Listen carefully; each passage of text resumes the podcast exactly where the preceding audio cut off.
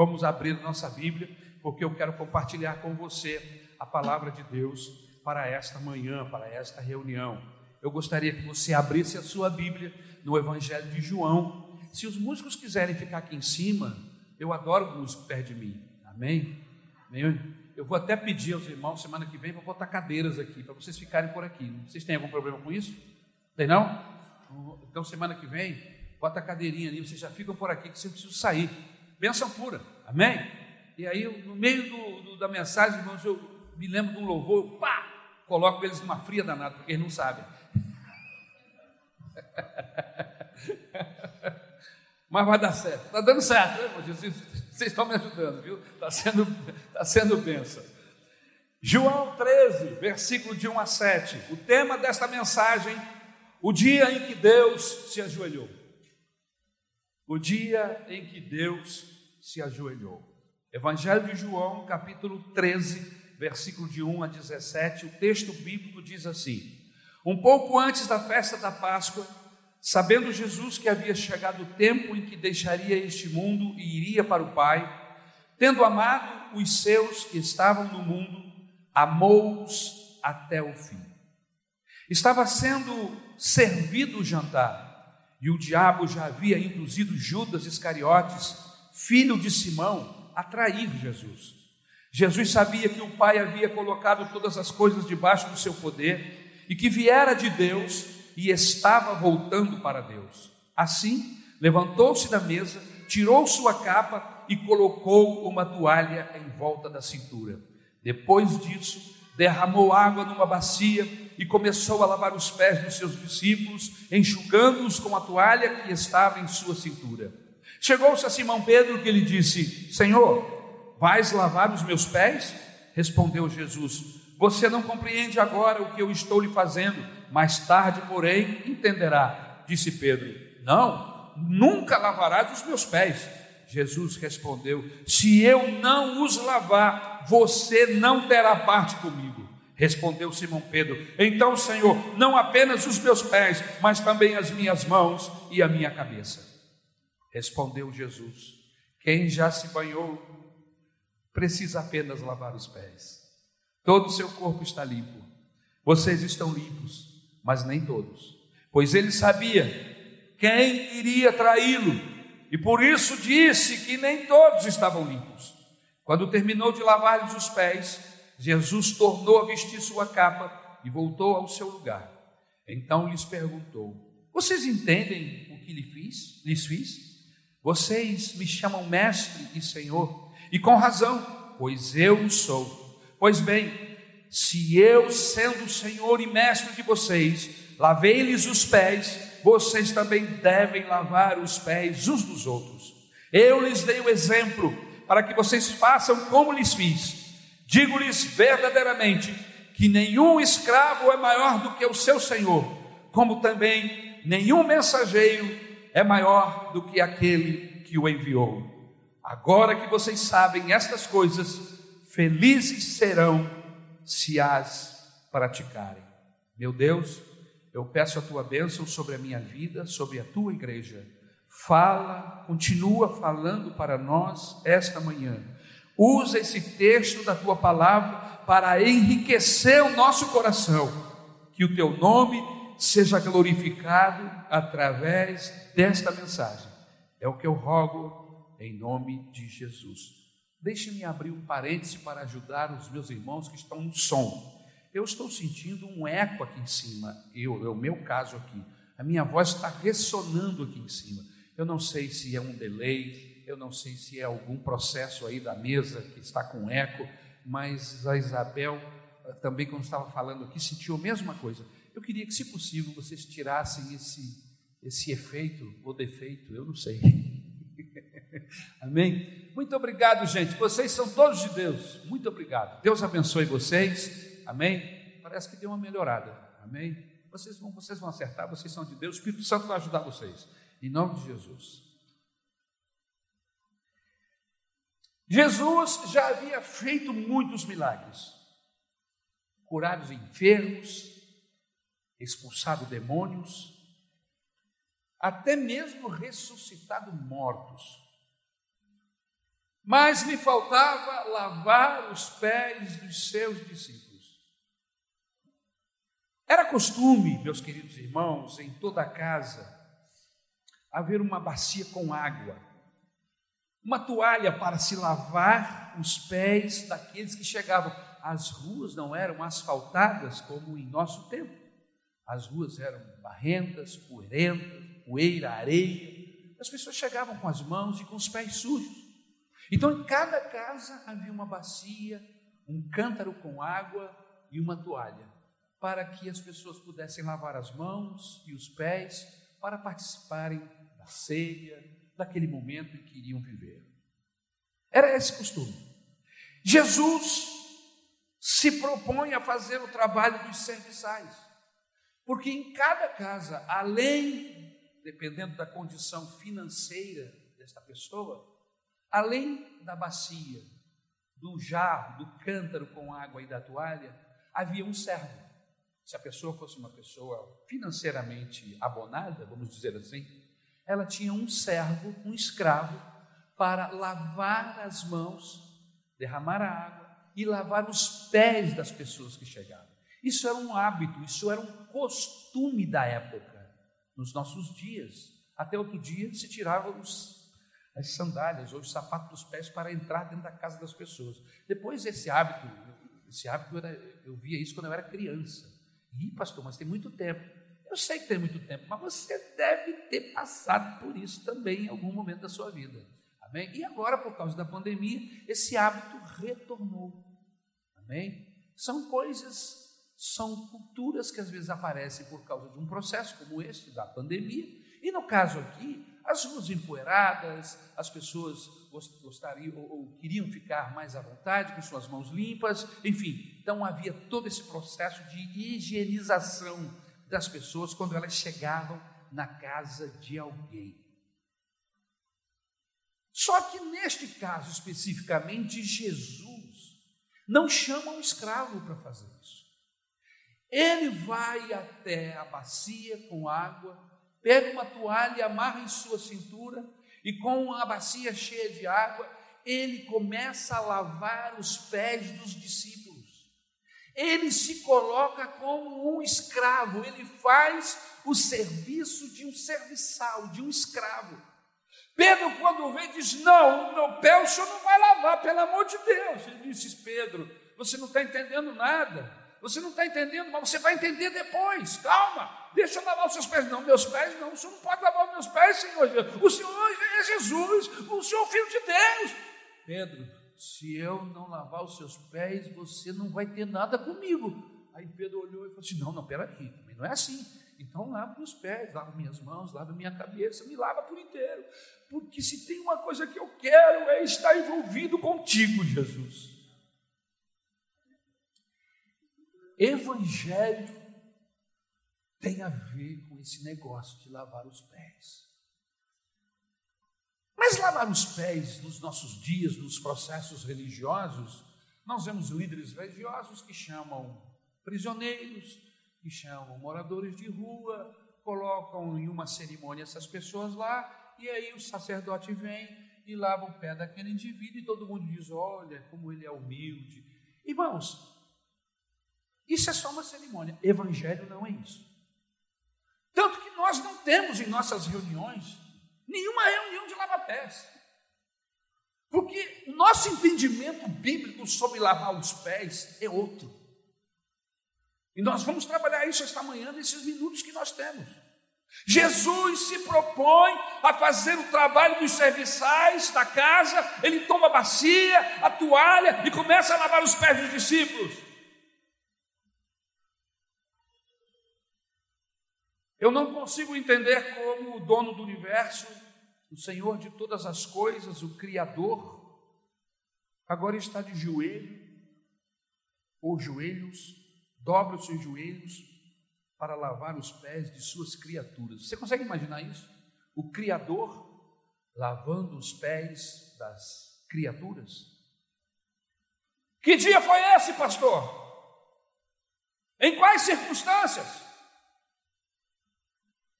Ele lavou os pés dos seus discípulos nas circunstâncias mais difíceis. quando menos se esperava. Eram os discípulos que deveriam lavar os pés do Senhor Jesus. Por quê, pastor? Porque Jesus está vivendo o maior momento de tribulação de sua existência neste mundo. Ele está próximo da crucificação. Ele sabe dos processos que viriam horas, dias depois, ou dia depois, no dia seguinte. Todo mundo espera que os discípulos lavem os pés do Senhor, mas é o Senhor Jesus que se ajoelha para lavar os pés dos seus discípulos. E ele toma a bacia e começa a lavar os pés dos discípulos. Quais as lições, pastor, que existem nesse texto? O que, que nós podemos aprender com esta ação do Senhor Jesus em relação aos seus discípulos? Primeiro, o dia em que o Senhor Jesus se ajoelhou, nos mostra que as circunstâncias nunca nos torna senhores de nós mesmos ou dos outros. Eu vou repetir. No dia em que o Senhor Jesus ajoelhou-se para lavar os pés dos seus discípulos, nos mostra que as circunstâncias nunca nos tornam senhores de nós mesmos e dos outros. Quantas vezes achamos que seremos o centro das atenções? E é nesta hora que nós devemos servir. Nesse momento que Jesus está vivendo, é um momento que antecede a um suplício, ao sofrimento que viria no dia seguinte antes da cruz. É a sua última ceia. O diabo, diz o texto bíblico, já havia entrado em Judas para levá-lo a trair a Jesus, e vocês sabem todos os processos que vêm. Nesse dia, que seria o último dia de ceia com os seus discípulos, onde ele é o centro das atenções, em vez de ele ser servido, ele serve. Você já viveu uma época, uma época onde você gostaria que todos os servissem? Que quando todos esperam que você seja servido, você é que vira o serviçal? Na hora que todos esperavam que ele recebesse, ele deu. Na hora que todos esperavam que ele fosse o centro da atenção, ele estendeu a mão para servir. Queridos, lavar os pés não é botar o pé de alguém dentro de uma na bacia, jogar água e lavar os pés, como nós vemos nas cerimônias religiosas. Não, não era isto que o Senhor Jesus queria ensinar. O que Jesus está querendo nos dizer é que na hora que todos esperavam que ele fosse o centro, ele vai servir. Lavar os pés é fazer isso. É quando todos esperam que sejamos ajudados nós levantamos para ajudar. Você começa a entender aonde o Evangelho quer nos levar? É morrermos um pouco para as nossas ambições, é morrermos um pouco para os nossos próprios desejos. Isso é lavar os pés, segundo o Evangelho. Lavar os pés não é pegar uma bacia e começar a lavar os pés dos irmãos. Mas o verdadeiro significado dessa ação de Jesus Cristo é outro.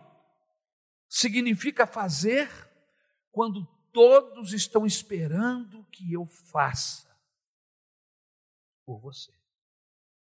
Significa, em vez de receber, dar. Quando foi mesmo que Jó foi curado, irmãos? Jó estava leproso tinha perdido todos os seus filhos, todos os seus bens e a sua saúde. E agora só faltava abandonar a Deus segundo o conselho da sua esposa, o conselho que ela deu, que era mais um ditado popular. Na situação que você está, meu filho, não falta mais nada. Abandona esse teu Deus e morre.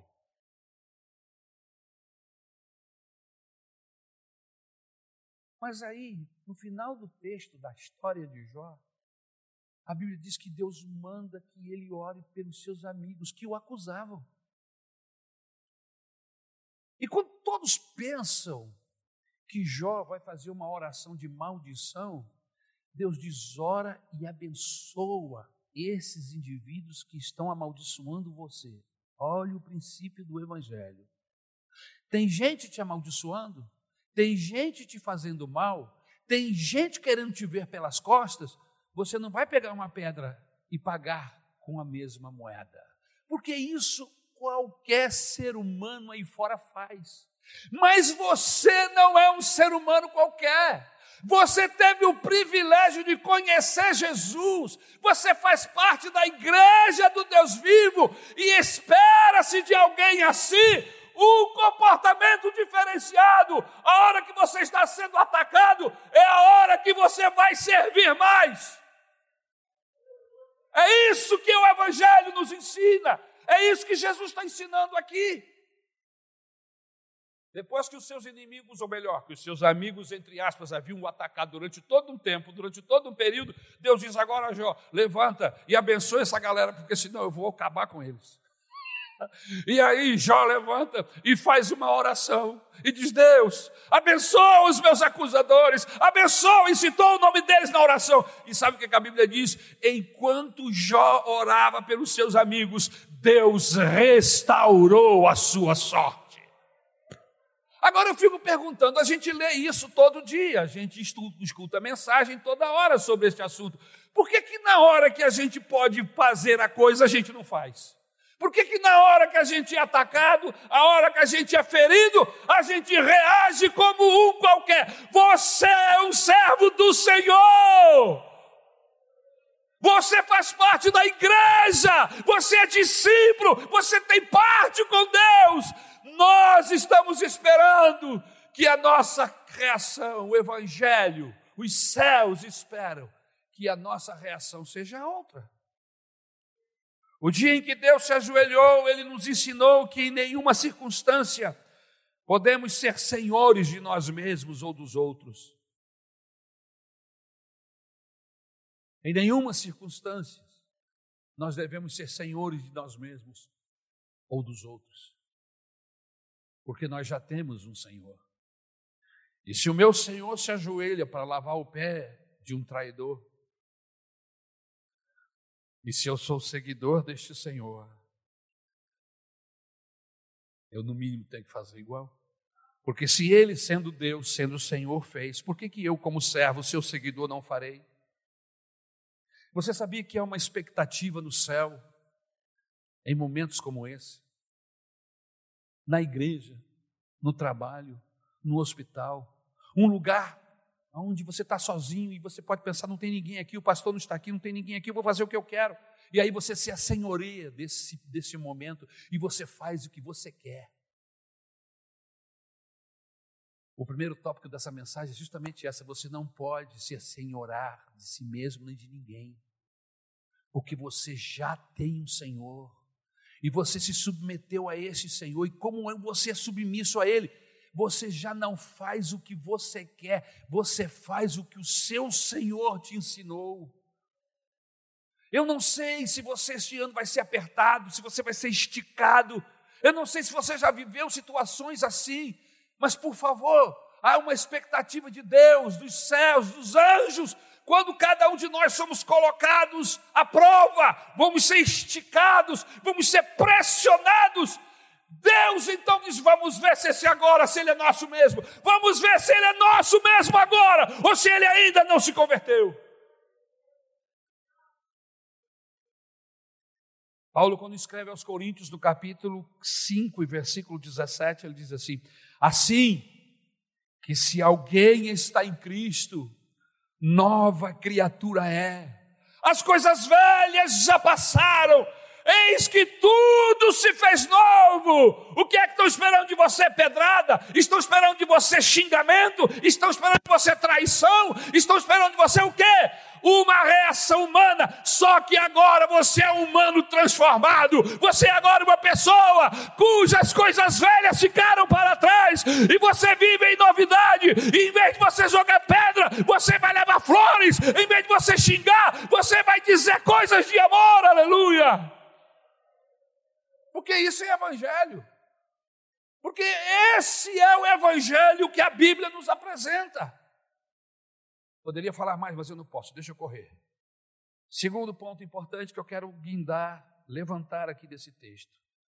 No dia em que Deus se ajoelhou, ele se ajoelhou diante de um homem possesso de demônios. Versículo 2. Estava sendo servido jantar. O diabo já havia induzido Judas Iscariotes, filho de Simão, a trair Jesus. Foi nesta hora que ele tomou a bacia para lavar os pés dos seus discípulos. Sabe que nós só gostamos de fazer o bem, meus queridos, a quem nos convém. Esse é um problema de, de ser humano.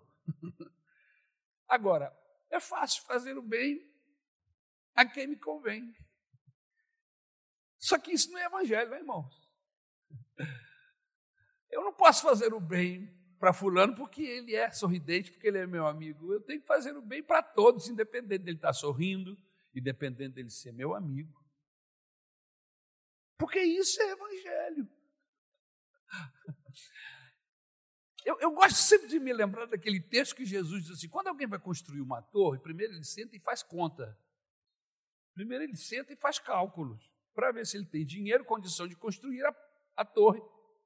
Para que não aconteça de, no meio da construção, acabar o dinheiro e a torre ficar pelo meio. E as pessoas vão passar e vão dizer: ah, esse cara começou essa obra e largou aí, ó.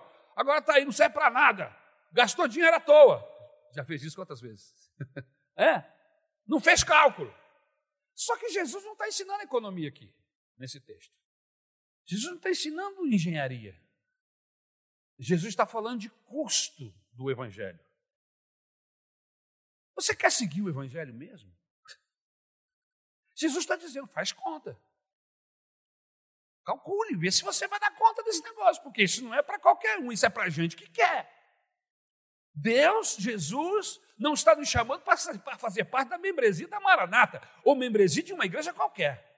Jesus está nos chamando para segui-lo. Você precisa sentar e fazer cálculos. Eu vou aguentar? Será que quando me derem um tapa de um lado, eu vou oferecer o outro lado? Ora! Ah, eu não sei se eu vou aguentar, eu, eu, eu, eu, vou, eu vou reagir. Então você não serve para seguir Jesus, porque para seguir Jesus, você tem que oferecer o outro lado. Você está entendendo, irmão? Isso é evangelho. Eu não sei se você está vivendo de acordo, mas o evangelho é esse. Eu estou fazendo uma força, irmãos. Eu morro de vergonha de mim mesmo, porque eu vivo dando tropeções, eu vivo reagindo situações de pessoas que me falam coisas, companheiros, amigos, na rua, eu reajo como um qualquer, e o Espírito Santo fala comigo, rapaz, tu não é um pastor, tu não é um seguidor de Jesus, como é que tu fez isso, rapaz? Vai se converter! Porque aqui dentro a coisa funciona assim, entendeu? O Espírito Santo fala, tu é bandido ainda, cara, tu é bandido, olha como tu está agindo.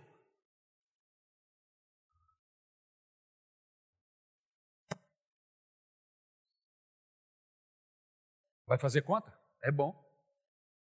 É bom porque você faz conta e vai dizer assim, olha, isso não é para mim. Eu vou procurar uma religião. Na religião não tem esse negócio. Na religião você pode reagir de qualquer jeito. Mas seguidor de Jesus é diferente. Seguidor de Jesus requer um outro resultado. Andou com Deus, pronto. Começa a se produzir frutos de arrependimento. E aí você começa a ser igual a Jesus, porque quando a gente anda com Ele, a gente fica igual a Ele. Esse é o propósito, essa é a ideia de Deus, amém? De fazer em nós. Há um texto na Bíblia de Romanos, capítulo 8, o pessoal gosta muito de usar a primeira parte do texto, né? Todas as coisas concorrem para o bem daqueles que amam a Deus. Oh, essa parte é maravilhosa. Mas aí tem uma vírgula e continua. Você tem que ler a outra parte do texto que diz assim: daqueles, daqueles que se submetem, cujo alvo é Deus fazer dele a imagem do seu filho Jesus. Irmão, isso é evangelho, eu, eu não sei. A gente prega, a gente ensina, a gente canta, a gente abraça, a gente vem para a igreja, mas evangelho, irmãos, não é aqui dentro, não. Eu vivo o evangelho é quando eu saio daqui. É lá na minha casa, com a minha esposa, com os meus filhos, com meus vizinhos Quando eu estou dirigindo o carro na Avenida Brasil e alguém joga lama em cima de mim. Quando alguém me dá uma fechada, é aí que eu sou, que eu vou mostrar quem eu sou. O diabo sempre fala assim: quer saber se ele é crente? Pisa no calo dele.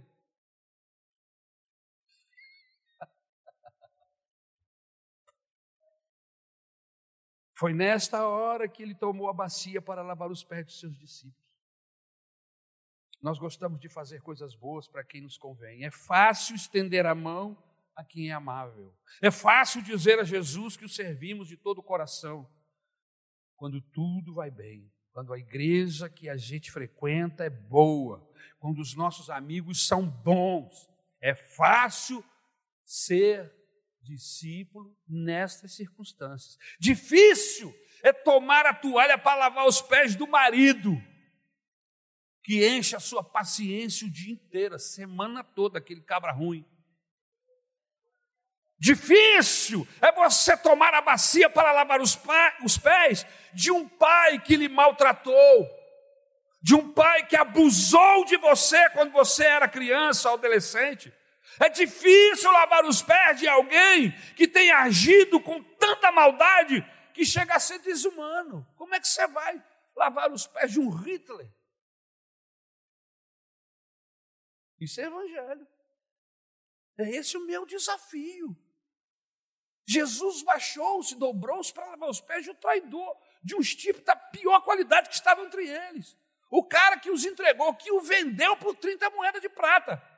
Mas ele saiu da reunião com os pés lavados.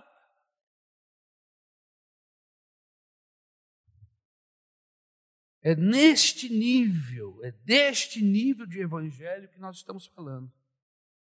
É exatamente isso que o Espírito Santo tem falado no meu coração. Irmãos, é um desafio diário. Ser crente é um desafio diário. Não é essa molezinha que você está pensando, não é negar a si mesmo, é tomar a cruz de Cristo e segui-lo. São três ações distintas. Quem quiser me seguir, primeiro negue-se a si mesmo, depois toma a minha cruz e depois me siga. Irmãos, eu estou lutando, é difícil, mas o Espírito de Deus tem tido compaixão e está me ajudando e vai ajudar você também, aleluia. Eu vou repetir o texto de Coríntios 5,17 assim: que se alguém está em Cristo, nova criatura é, as coisas velhas já passaram, eis que tudo se fez novo. Você pode repetir comigo esse texto? Assim, que se alguém está em Cristo, repita, nova criatura é, as coisas velhas passaram, Eis que tudo se fez novo. O velho homem morreu. Eu não posso sair da cruz, abandonar a cruz, ou levantar do sepulcro. Você já viu algum morto que foi sepultado atravessando rua? Não, irmão, morto, está morto, está parado, está lá. O Evangelho é crucificar-se com Cristo. A gente não pode esquecer isso em momento algum da nossa vida. Todas as vezes que eu me esqueço que o Evangelho é morrer todo dia para Cristo, eu peco, eu firo alguém. É só me esquecer, e eu sou esquecido, irmãos. É só me esquecer e eu vou ferir alguém. E olha, geralmente são as pessoas que estão mais próximas de mim. A minha esposa, que é para-raio, meus filhos, os irmãos da igreja. São as pessoas que estão no meu convívio, são essas que às vezes eu vou ferir com mais frequência. Mas você precisa entender que nós não estamos aqui falando de religião, nós estamos falando de um novo processo restaurador que só Jesus promove no coração de um homem e de uma mulher, aleluia. Difícil é tomar a toalha para lavar os pés da mulher que parece um gotejar contínuo, uma tortura chinesa. Conhece gente assim? Nem olha para o lado, fica olhando aqui para mim. É difícil você tomar a bacia para lavar os pés da sogra. É, irmão, sogra tem pé. Ah, pastor, se eu pudesse, eu cortava os pés da minha. Sogra tem pé, e pé bom.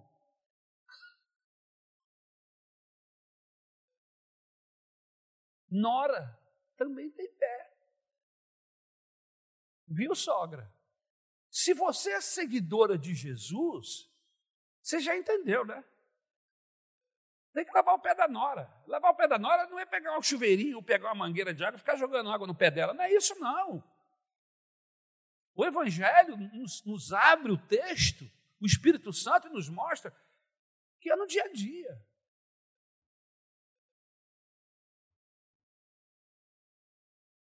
Como é que eu vou lavar o pé de alguém que está me devendo? Ia lá na igreja. Ele pegou meus produtos da Natura, pastor, e não me pagou mais. Eu vendo Avon, eu levei os produtos do Avon para ele, pastor, e agora eu entro por uma porta, ele escapa pela outra porta. Tem um mês que eu estou tentando eh, cobrar o dinheiro daquele abençoado, daquele irmão. Ah, meu pastor, ora por mim. É, meu irmão. Como é que tu vai lavar o pé do miserável caloteiro desse?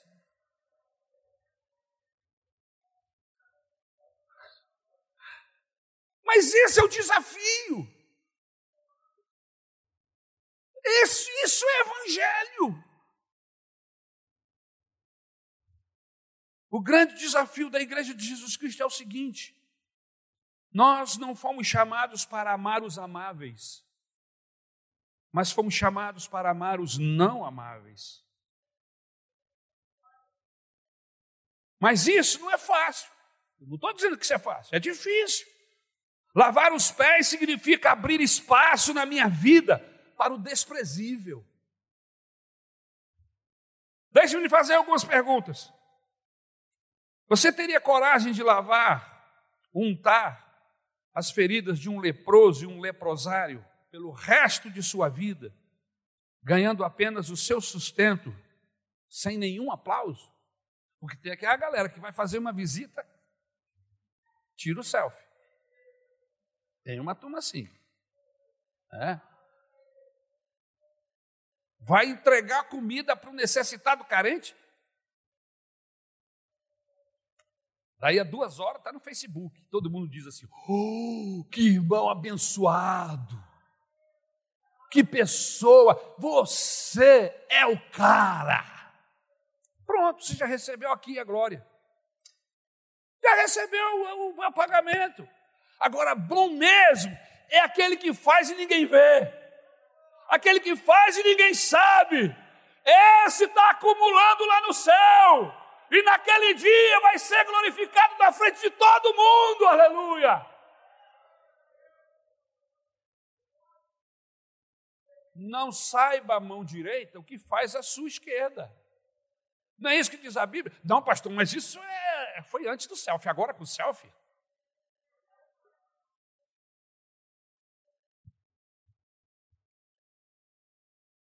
Outro dia eu vi uma foto de um abençoado que eu conheço, gosto dele. Tira a foto, o cara estava no CTI, não podia nem entrar. O cara foi e tirou foto do cara lá com entubado e tá. Eu vim fazer visita para o irmão que está entubado. Pronto, todo mundo. Deu um, deu um treco aqui, irmão, nesse aqui. Acho que foi. Tem problema não, tem quatro microfones aqui. Ninguém me deterá. Valeu, gente. Você permitiria que sua vida fosse invadida de tal forma que uma pessoa bêbada fosse para sua casa para que você pudesse falar de Jesus para ele? Isso é lá com os pés. Nós enchemos o pulmão e dizemos que temos o Espírito, o espírito de lavar os pés dos outros, mas você lavaria os pés de um Judas? Lavaria nada, porque não lavou nem o pé do irmão outro dia aí que estava com um problema sério, você não lavou?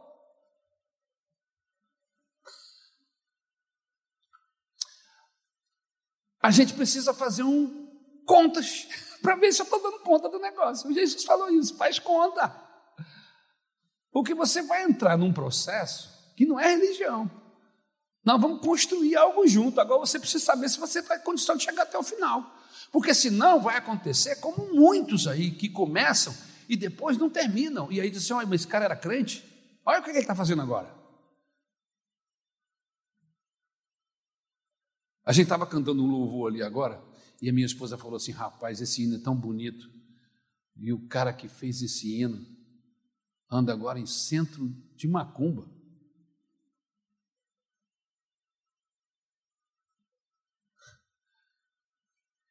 Quando a gente não faz conta, irmãos, a gente, em vez de ser bênção, a gente passa a ser escândalo. A Bíblia diz que é necessário que haja o escândalo, mas ai, ai daquele que provoca ou promove o escândalo. Quantos de nós teria coragem de abrir o nosso lar para lavar os pés de um menino de rua e dar para ele uma casa, comida, roupas limpas, amor? É mais fácil adotar um cachorrinho. Ah, pastor, mas os cachorrinhos também são criaturas de Deus. Sim, você está certo. Os cachorrinhos, a vaca, o boi, a galinha. Mas cachorro tem outra dignidade. Animal tem uma dignidade. A dignidade de um homem é outra. Eu venho pela Avenida Brasil, raramente eu não vejo um, um animal morto na beira da estrada.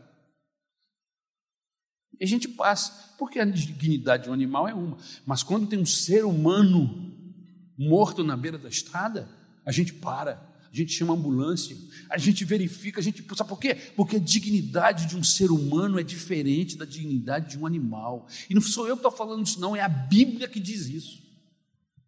E aí, quando eu amo mais animal do que gente, tem alguma coisa errada comigo. Tem um ditado de caminhoneiro, de vez em quando eu viajo de carro e os caras escrevem naquele no paralama do caminhão assim: Quanto mais eu convivo com gente, mais eu amo meu cachorro. Não está de tudo errado, porque conviver com gente é difícil, não é? Conviver com um cachorro, o cachorro, você, o cachorro é bicho bom, rapaz. Ô oh, bicho bom, você pega o animal, bota dentro de um porta-mala preso, viaja com ele daqui no centro da cidade com 42 graus. Se ele chegar vivo lá na cidade, quando você abrir o porta-mala, ele vai ficar assim para você. Não é bom um animal desse? Sujeito, bandido, botar um animal dentro do porta-mala e ficar três horas com o animal lá dentro. Tem que ser preso um cara desse, não tem? Mas o cachorro, ele ama o seu dono. Mas eu não estou aqui para falar de cachorro. Eu estou aqui para falar que amar gente é mais importante do que amar animais. Você trata bem o animal da sua casa, o seu passarinho, seja lá o que for, e não trata bem o seu irmão na igreja, não trata bem o ser humano, tem alguma coisa errada com a sua crença, tem alguma coisa errada com o seu relacionamento com Deus. O nosso discurso é lindo, mas nos falta prática, viver o Evangelho de Jesus. O nosso desafio é não sermos mais os mesmos. Sou nova criatura, eu tenho que reagir diferente. Jesus diz no versículo 14, 16: Pois bem, se eu, sendo Senhor e mestre, vocês lavem os, os pés, vocês também devem lavar os pés uns dos outros. Eu lhes dei o exemplo para que vocês façam como eu lhes fiz. Digo-lhes verdadeiramente que nenhum escravo é maior do que o seu senhor, como também nenhum mensageiro é maior do que aquele que o enviou. O que é que nós aprendemos mais nesse texto? Que Deus se ajoelhou não porque é servo, mas porque é Senhor. Olha que interessante. Só quem é soberano consegue andar de joelhos. Só quem é verdadeiramente grande sabe ser pequeno. Só quem é verdadeiramente valoroso sabe se esvaziar. O fraco, ele é cheio de empáfia. O fraco, ele é cheio de soberba. O fraco é medíocre. É cheio de bossa. Mas quem é soberano sabe ser pequeno, sabe ajoelhar-se, sabe humilhar-se. No dia em que Deus ajoelhou, foi para mostrar que Ele é Senhor. Ele disse no versículo 13: Vocês me chamam mestre e senhor? E com razão, pois eu sou. A soberania de Cristo não vem por causa da, de sua empáfia. A soberania de Cristo não vem por causa da sua grandeza, soberba. Mas soberania de Cristo, ela vem porque ele se humilhou. E interessante, eu não sei se você já prestou atenção quando você lê Apocalipse capítulo 5, João está desesperado à procura de alguém que pode abrir o livro. O anjo falou para ele: ninguém pode nem olhar para o livro, quanto mais abrir. E aí o João se desespera no capítulo 5, começa a chorar. E aí vem um, um, um sião de e diz assim: calma, meu filho, fica tranquilo, porque Deus já levantou. Ele está sentado lá no trono. E aí, quando ele olha para o trono, ele não vê o leão da brother. Não! irmão? Quem é que ele vê lá? Quem é que ele vê lá, irmão? Não, não é um cara de leão, ele vê uma ovelha. Jesus não precisa aparecer com cara de leão, ele sabe quem ele é, ele não tem problema de autoestima. Obrigado, meu amor. Meu, meu ponto aqui. Não tem, ele sabe quem ele é. Então ele aparece sentado no trono e quando ele olha, diz: Mas peraí, quem é? Ele parece um homem, mas, mas não, não, parece uma ovelha, um, um cordeiro, e que foi morto. E ele começa a perceber, e aí ele olha, os anciãos, tem, tem 12 para um lado e 12 para o outro, todos com coroa, e eles tiram uma coroa da cabeça e se jogam no chão e rendem a ele glória e louvor. E não era o leão, era a ovelha. Sabe, irmãos, a gente precisa entender o Evangelho. O Deus que triunfou foi o que morreu na cruz. Ele se deixou matar. Amém? Eu não tenho nada contra cantar o louvor, ele é o leão da tribo de Judá, porque ele é. Mas eu prefiro cantar alvo mais que a neve. Sim, neste sangue lavado, mais alvo do que a neve serei. O sangue do Cordeiro.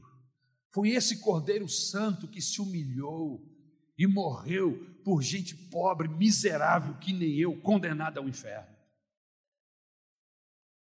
Filipenses capítulo 2, versículo 6 diz que, embora sendo Deus, não considerou que o ser igual a Deus era algo a que devia pegar-se, mas esvaziou-se a si mesmo, vindo a ser servo, tornando-se semelhante aos homens, e tendo encontrado em forma de humana, humilhou-se a si mesmo e foi obediente até a morte e morte de cruz. Por isso Deus o exaltou à mais alta posição e lhe deu o nome que está acima de todo nome, para que o nome de Jesus se dobre todo o joelho nos céus, na terra e debaixo da terra, e toda língua confesse que Jesus Cristo é o Senhor, para a glória de Deus Pai.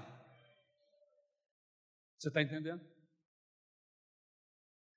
Quando você se humilha, Deus exalta você.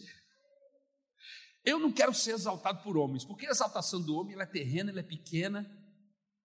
Mas quando Deus exalta alguém, irmãos, ah, é isso que aconteceu aqui. Ele se humilha, ele se dobra para lavar os pés de criaturas, porque ele é soberano, porque ele não é senhor daquela situação e nem senhor de si mesmo.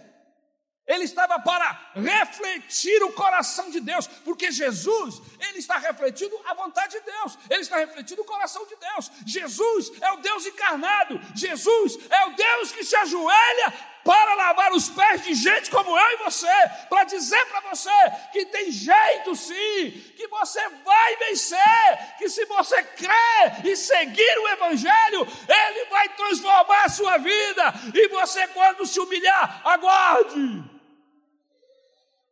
Aguarde, porque a exaltação virá. Porque quando nós nos humilhamos, porque estamos debaixo da mão do Senhor, não reagimos como um ser humano qualquer, reagimos como cordeiro, reagimos como Jesus, a exaltação vem. Por isso, se você foi humilhado,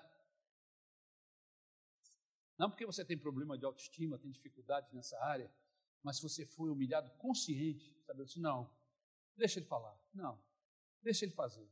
Eu vou tratá-lo com amor, eu vou tratá-lo com carinho, eu não vou mudar o meu comportamento. Se você foi humilhado por causa do Evangelho, por causa do Evangelho você vai ser exaltado.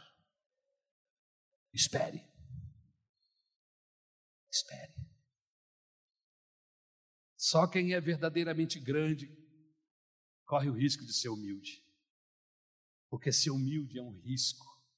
Ser humilde é se abrir, é se tornar vulnerável. Ser humilde é servir os outros, é deixar que os outros nos usem. Só quem é verdadeiramente grande corre esse risco. E Jesus estava disposto a correr esse risco pelos seus discípulos. E você? Você está disposto a correr esse risco por quem? Você está disposto a abraçar o Evangelho, começar a viver por causa de Jesus? Essa frase, nunca mais serei o mesmo, isso, isso mexe comigo profundamente. Esta frase está intrinsecamente ligada ao Evangelho. Assim que se alguém está em Cristo, nunca mais será o mesmo. As coisas velhas passaram e agora tudo é novidade de vida. Queridos, cristianismo é a valorização da nossa fragilidade, porque somos pó, poderemos partir desse mundo a qualquer momento. E quando formos sepultados, não importa o que você foi aqui, você vai ser desfeito como todos os demais. A única dignidade é que se você morre em Cristo, você tem a promessa de salvação e vida eterna. Ser cristão é correr o risco de se tornar vulnerável. Ser cristão é correr o risco de se tornar pequeno, de não ser nada, de não ter nome, de não ter reputação. Ah, pastor, a minha reputação. Gente de Deus não está preocupado com a sua reputação, com o que os outros estão pensando dele. Ele está preocupado com o que Deus está pensando a respeito dele. Nós nos preocupamos com os nossos amigos, com os nossos relacionamentos. Eu não posso fazer isso, eu não posso falar aquilo, porque o que, que vão dizer os meus amigos? Eu queria lhe perguntar o que é que Deus está dizendo a respeito desse assunto. O que é que Deus está pensando a respeito? Você sabia que os céus estão virados para cá? Para o nosso dia a dia? Que Deus está olhando para o nosso dia a dia e percebendo tudo, dos nossos pensamentos, das nossas ações, tudo. O que, é que ele pensa a respeito de mim? Eu acho que nós deveríamos mudar nossa concepção de evangelho. Porque evangelho é saber que temos um Deus que sabe ver todas as coisas e que eu não posso me esconder e nem posso enganá-lo. Agora, é aquele negócio: você entrou para o evangelho? Entrou? Deus te abençoe, mas tem que fazer conta. Você vai conseguir?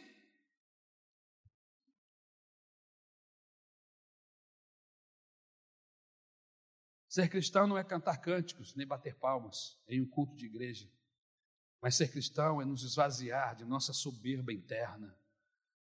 É não ser boçal, é não ser uma besta, é não ter um rei na barriga, é não viver com o nariz empinado, ainda que ele seja grande. é viver na humildade de Deus. Eu vou terminar. Ele nos ensina que todas as ações de Deus têm um efeito didático. Todas as ações de Deus na Bíblia e nas nossas vidas têm um efeito didático. Isso significa que Cristo lavou os pés para que nós aprendêssemos também a lavar os pés uns dos outros. Quando ele diz lá no versículo 15: Eu lhes dei o exemplo para que vocês façam como lhes fiz. Quantas vezes queremos provar para nós e para os outros que somos, que temos, que podemos. Impostamos a voz para nos gabarmos do nosso currículo, enaltecemos as nossas qualidades, o que sabemos.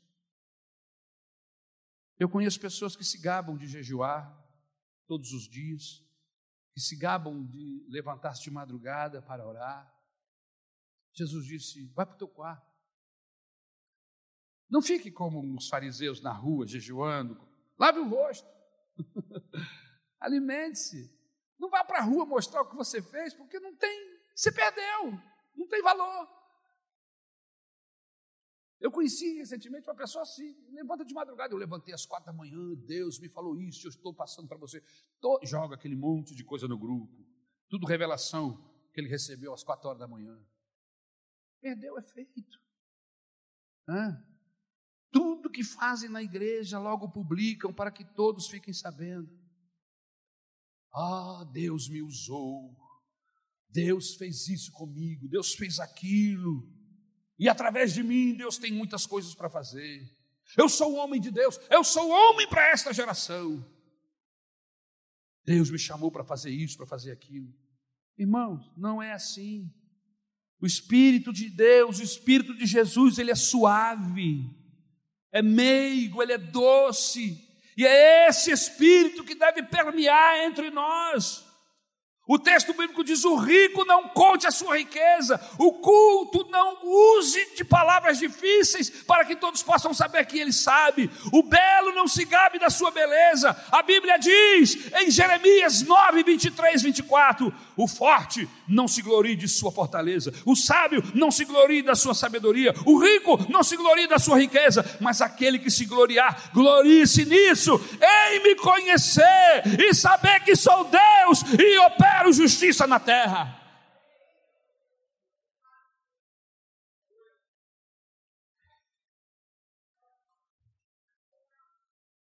No dia em que Deus se ajoelhou, nos ensinou que só prestamos quando servimos. E eu vou terminar. Jesus nos ensinou que servir não é uma ação, é um estilo de vida.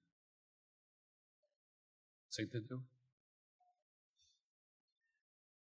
Eu conheço inúmeras pessoas que uma vez por mês vão levar comida para necessitados na rua, em casas de recuperação. Eu não vejo nada de problema, não tenho nada contra. Mas a ideia não é uma vez por mês. A ideia, porque isso é uma ação filantrópica. É um filantropo. Mas o desafio do Evangelho é que isso aconteça todo dia. Mas, pastor, eu não posso dar comida todo dia para os outros, não vai faltar para mim. Não é isso que eu estou falando. Mas é o coração disposto. Eu não posso fazer desse jeito todo dia, mas eu não vou me esquecer. Ah, eu já fiz a minha parte, eu já dei a comida desse mês, agora, uh, graças a Deus, só no mês que vem. E aí eu me esqueço, eu vou banir da minha, da minha agenda, eu não lembro mais daquilo. Por quê? Porque eu tenho uma ação filantrópica uma vez por mês. O projeto de Deus é que a gente pare de ter ações filantrópicas e a gente tenha um coração pronto para servir todo dia. É estilo de vida, é opção. Eu não vou ser mais assim, agora eu vou ser assim. O meu estilo de vida vai ser esse. Servir não é fazer um gesto, mas uma atitude de vida. Jesus nos ensinou a servir lavando os pés dos seus discípulos, quando todos esperavam que ele não fizesse isso. Qual é o seu estilo de vida? Você vive para servir ou vive para ser servido? Há um ditado popular que diz: quem não vive para servir não serve para viver. Evangelho é servir. Jesus foi o melhor diácono que já pisou na face da terra. E nós precisamos aprender a servir uns com os outros. Marido, sirva a sua esposa, ajude-a. A Bíblia diz que se eu não faço isso com os domésticos da fé, não adianta fazer com os outros. Eu sou o mais miserável dos homens, é o que diz o apóstolo Paulo.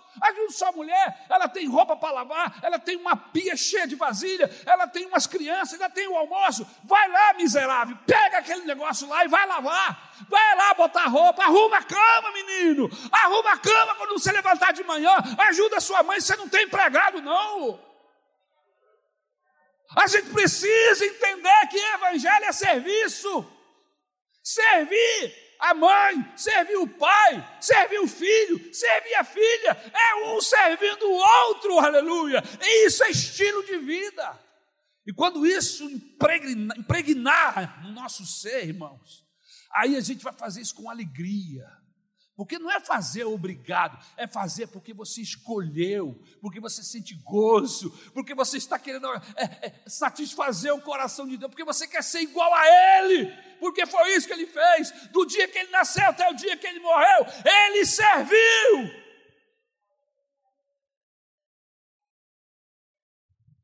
Deixe-me dar algumas ideias para você servir. Pega o telefone quando você chegar em casa, ligue para alguém que você sente que está precisando de ajuda.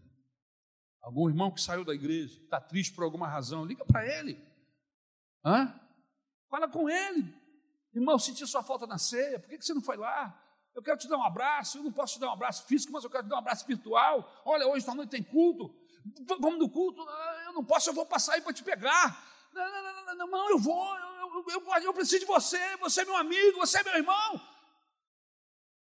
Tem alguém que foi operado, que está em casa não pode sair, não pode comer, não pode participar da ceia. Ofereça-se ao pastor. Pastor, lá perto da minha casa tem umas quatro pessoas que não podem vir. Eu posso levar a ceia para ele? Pode!